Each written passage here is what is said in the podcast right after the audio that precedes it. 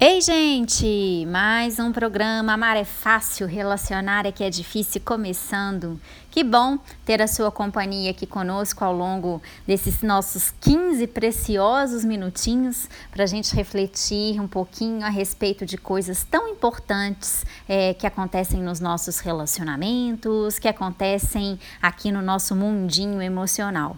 Eu fico muito feliz com a sua presença, agradeço a cada um de vocês pela audiência, pela participação e quero desde já deixar um abraço bem apertado para cada um de vocês. Bom, pessoal, vamos lá, né? Estávamos conversando no programa passado sobre criação de filhos. Fizemos dois programas já a respeito desse tema. Esse vai ser o terceiro programa e se continuar vindo tantas participações assim, é, vai ser uma série de programas. Não sei precisar quantas, mas enquanto houver dúvidas, enquanto houver pedidos de esclarecimento, a gente vai conversando a respeito desse tema. Quem de nós, né, não está envolvido nessa essa relação pais e filhos, seja no papel de pai ou de mãe, ou seja no papel de filho ou de filha. Então, eu quero agradecer, eu recebi uma participação muito, muito, muito bacana de uma ouvinte lá do Japão e também de uma pessoa aqui do Mato Grosso, é, uma ouvinte e um ouvinte sobre esse tema, e eles estavam é, parabenizando né, a, a, a iniciativa aqui da Web Rádio, do nosso programa, de estar tá tocando ponto que é tão sensível, que é tão delicado para todos nós, né? Que é um assunto tão, tão difícil e tão complexo. Eu agradeço então pelo feedback de vocês dois. Eles pediram para manter o anonimato, a gente mantém. Se você quiser mandar a sua participação, mandar a sua pergunta, é, fazer qualquer comentário a respeito do nosso programa, dos nossos temas, não se preocupe. O seu sigilo é, quanto à sua identidade é mantido e ninguém vai ter acesso a essa informação, não. Você pode se manifestar anonimamente ou não, da forma como você preferir. Bom, pessoal, hoje a gente vai continuar então falando sobre criação de filhos e no programa passado nós paramos num ponto muito importante, que era é, a questão dos papéis, né? Nós terminamos o programa falando sobre papéis, sobre o quão importante é a gente fazer uma revisão sobre os papéis que a gente desempenha dentro da família, sobre quais são as minhas funções, a que cabe o meu papel de mãe, o que que cabe no meu papel de pai pai, o que que diz respeito ao meu papel de filho ou de filha e o porquê que é tão difícil fazer essa revisão. Quando a gente entra nesse processo de rever os nossos papéis, muitas vezes a gente empaca neles e eu vou esclarecer para vocês por que que é difícil. Bom, pessoal, primeiro, é, seria bom a gente refletir um pouquinho a respeito desta questão dos papéis, né? Como é que os papéis são determinados? Vamos fazer uma analogia aqui com uma empresa. Quando eu entro para trabalhar numa empresa, eu tenho uma função específica, um cargo é, a ser exercido ali. E dentro daquele cargo existem várias funções, existem vários, várias tarefas que estão sob a minha responsabilidade. E existem outras que dizem respeito a outras pessoas, a outras funções, a outros papéis dentro de uma organização. Então, a família, a gente pode comparar ela como uma organização, como um sistema, né? como uma grande empresa, digamos assim. E dentro dessa, dessa organização, desse sistema, existem funções, existem papéis, existe a hierarquia da empresa, que define qual papel está comandando o outro papel logo abaixo, qual função está englobando as outras funções logo abaixo. Então, dentro dos papéis que a gente desempenha numa empresa, a gente também desempenha papéis na nossa família, que é um sistema tão, tão quanto é um sistema de uma empresa. No papel de mãe, especificamente, eu vou falar do papel de mãe, porque a maioria de vocês que entrou em contato é, se mostraram mães, relataram ser mães. O papel de mãe, ele é muito carregado de uma série de eu tenho que, eu deveria, é, que diz respeito à forma como eu aprendi o que é ser mãe. Esse aprendizado foi alguém sentando comigo e me falando: olha, ser mãe é assim, ser mãe é assado? Não, não foi assim. Esse aprendizado veio da minha observação. de como a minha mãe agiu comigo, de como a minha avó agiu com a minha mãe, vem de uma série de conhecimentos prévios, uma série de orientações prévias ao meu nascimento. Antes mesmo de eu me tornar gente, eu já estava recebendo, né? É, eu recebi um contexto na hora que eu nasci em que os papéis já tinham significados, já tinham funções. Eu, enquanto filha, quando nasci, recebi um monte de encargo com esse papel também. Então, os nossos papéis e o papel de mãe em específico, ele é aprendido, ele é absorvido desse primeiro meio que a gente tem contato, que é a nossa família. Quando eu aprendo essas coisas, eu aprendo isso baseado num código de ética, digamos assim, da família, de um livro de regras. Vamos supor que exista um livrinho lá contendo o um manual da família, o que que pode, o que que não pode, o que que espera e o que que não espera. E a minha tendência é agir de acordo com aquilo que está ali pré-determinado, aquilo que está ali escrito. Se eu venho de uma família, né, de uma criação em que a mãe é responsável por cuidar do filho e esse cuidar é, inclui dar comida na boca, inclui dar banho, escolher a roupa, levar na escola e várias outras tarefas. E essa é a concepção que eu tenho, né, de cuidado, de criação de filhos. É isso que eu vou desenvolver com meu filho. Só que Muitas vezes, essas orientações que a gente tem, elas estão em desacordo com o contexto que essa criança, que é a nossa filha, que é o nosso filho, está vivendo. Eu tenho que dar comida na boca de um bebê. Eu tenho que dar banho até a criança ter condição de tomar banho sozinha. Eu tenho que escolher a roupa até que essa criança já tenha condição de escolher por ela mesma se ela vai vestir uma roupa X, Y ou Z. É, eu tenho que levar na escola até que essa criança não tenha condições de fazer o percurso sozinha, ou através de uma van escolar, ou qualquer coisa que, que seja, que não seja eu levando. E muitas vezes é, esse cuidado, né, esse, essas tarefas rotineiras, como dar banho, dar comida, escolher roupa, levar na escola e etc., elas são significadas, elas são colocadas como Atitudes de amor. Eu amo muito meu filho.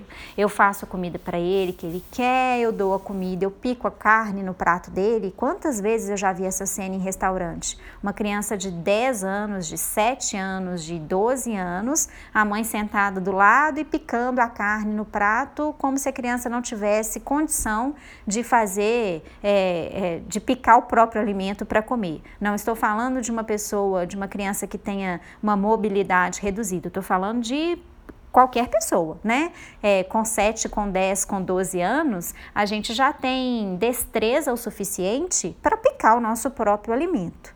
Então, muitas vezes, esse cuidado, né, no sentido da alimentação, do banho, etc., é interpretado como eu amo meu filho, é um gesto de carinho, é um gesto de cuidado. Ok, é, pode ser, mas não é só isso. Quando eu tomo essa atitude de fazer pelo meu filho aquilo que ele já consegue fazer, que ele já deveria estar aprendendo e desenvolvendo a habilidade de fazer, eu tiro dele a possibilidade dele chegar na vida adulta fazendo isso sozinho. Eu tiro dele a possibilidade dele aprender a desempenhar essa tarefa. Muitas mães podem dizer: ah, mas a criança, quando vai comer sozinha, faz muita bagunça, cai comida no chão, depois sou eu que tenho que limpar e etc. Concordo. Gente, educar dá trabalho mesmo. Educar, né, tira a gente às vezes do eixo. É, é, muito, é muito esforço, o dia é curto, são muitas as tarefas. Entretanto, eu escolher o caminho do eu vou fazer porque é mais rápido, vai dar menos trabalho, não significa o caminho do eu estou ensinando meu filho. Entendem como é que é diferente uma coisa da outra? Então, há maneiras de ser cuidadosa? Há maneiras. Há maneiras de ser carinhosa? Há maneiras. Há maneiras de amar? Há maneiras. Agora, se eu interpreto que picar uma comida no prato para uma criança de 10 anos é pura e simplesmente um gesto de amor, é um entendimento muito simplista. Junto com esse amor, não estou dizendo que ele não existe, né? Pelo contrário, ele existe sim. A intenção da mãe é muito positiva, mas junto com esse comportamento dela de fazer pelo filho aquilo que o filho já deveria estar desempenhando, desenvolvendo, aprendendo, leve ele quanto tempo for necessário para isso, se ele vai levar uma semana, um mês, um ano, até aprender a manipular um garfo e uma faca, se eu não entro por esse caminho, eu tiro do meu filho a possibilidade dele aprender a fazer isso no futuro. Eu estou dando esse exemplo da comida, que é um exemplo simbólico e simples, mas isso se aplica a N outros exemplos, como, por exemplo, estudar para uma prova. Quantas mães e quantos pais vão é, sentar com um menino que já tem condição de aprender, que já tem condição de fazer o para casa, que já tem condição de sentar e resolver os exercícios, de ir para uma internet buscar informações que faltam para fazer determinado exercício, que já tem habilidade, que já sabem ler, que já sabem estudar? Quantas vezes a gente pega um pai ou uma mãe dando respostas prontas, né, dos exercícios que dizem respeito aos filhos, para poder ser mais fácil, para poder, né, dar tempo de tomar conta da casa no final do dia, para ter tempo de fazer outras coisas. Percebam, é para deixar de arrumar a casa? É para deixar de educar o filho? É para deixar de ensinar para casa? Não estou falando de respostas prontas, não tem receita de bolo. O que eu estou dizendo é: todos os meus papéis, né? Tudo aquilo que compete ao meu papel enquanto ser humano, o meu papel de mãe, o meu papel de dona do lar, digamos assim. Eu não gosto dessa expressão, mas no momento não me vem outra na cabeça. O meu papel de esposa, o meu papel de amiga, o meu papel de profissional, Todos esses papéis, se eu tento executá-los de uma maneira muito absoluta, né, é, de fazer com uma certa perfeição Todos eles, eles são conflitantes. Eu não consigo fazer todas as coisas. E uma coisa vai ficando em detrimento de outra coisa, que vai ficando em detrimento de outra coisa, e aí eu me sinto absolutamente frustrada por não estar tá conseguindo desempenhar essas coisas todas. É disso que eu estou dizendo. Por que é tão difícil repensar os nossos papéis? O que é que compete a mim? Porque vai fazer com que eu olhe para coisas que talvez eu não queira ver, que vai fazer eu ter que parar e repensar que aquela minha atitude de dar comida na boca do meu filho não é só uma atitude de amor, não. É uma atitude de tentar responder por exemplo, é um exemplo, não estou falando que isso acontece com todo mundo, cada caso é um caso e dentro do processo terapêutico a gente vê cada um desses casos individualmente, personalizadamente. É, dar a comida na boca de um filho, além do que eu estou chamando de amor por esse filho, pode ser uma necessidade minha de mostrar para as pessoas à minha volta que eu sou uma boa mãe. Pode ser uma necessidade de mostrar para mim mesma, porque eu aprendi que, é, que ser boa mãe é dar comida na boca do filho, de que eu estou desempenhando bem o meu papel. Sendo que, na realidade da vida adulta, o filho precisa aprender a comer sozinho a gente entra aí, né, gente, numa coisa muito delicada, que é a mãe começar a perceber que a participação dela efetiva na vida de um filho, ela vai diminuindo gradualmente à medida em que esse filho vai crescendo. Melhor dizendo, ela deveria ir diminuindo gradualmente à medida em que esse filho vai crescendo e que vai aprendendo a fazer as próprias coisas. Para muitas mães, isso é algo que elas rejeitam absolutamente. Elas querem continuar participando da vida do filho, por motivos mil. Seja esse motivo porque assim ela se sente é, como se diz, é, capaz, né? Ela se sente é, responsável, que assim ela se sente bem enquanto o, o, desenvolvimento do papel dela, porque se ela fizer de um jeito diferente, ela vai se sentir culpada, ela vai se sentir menos mãe, digamos assim.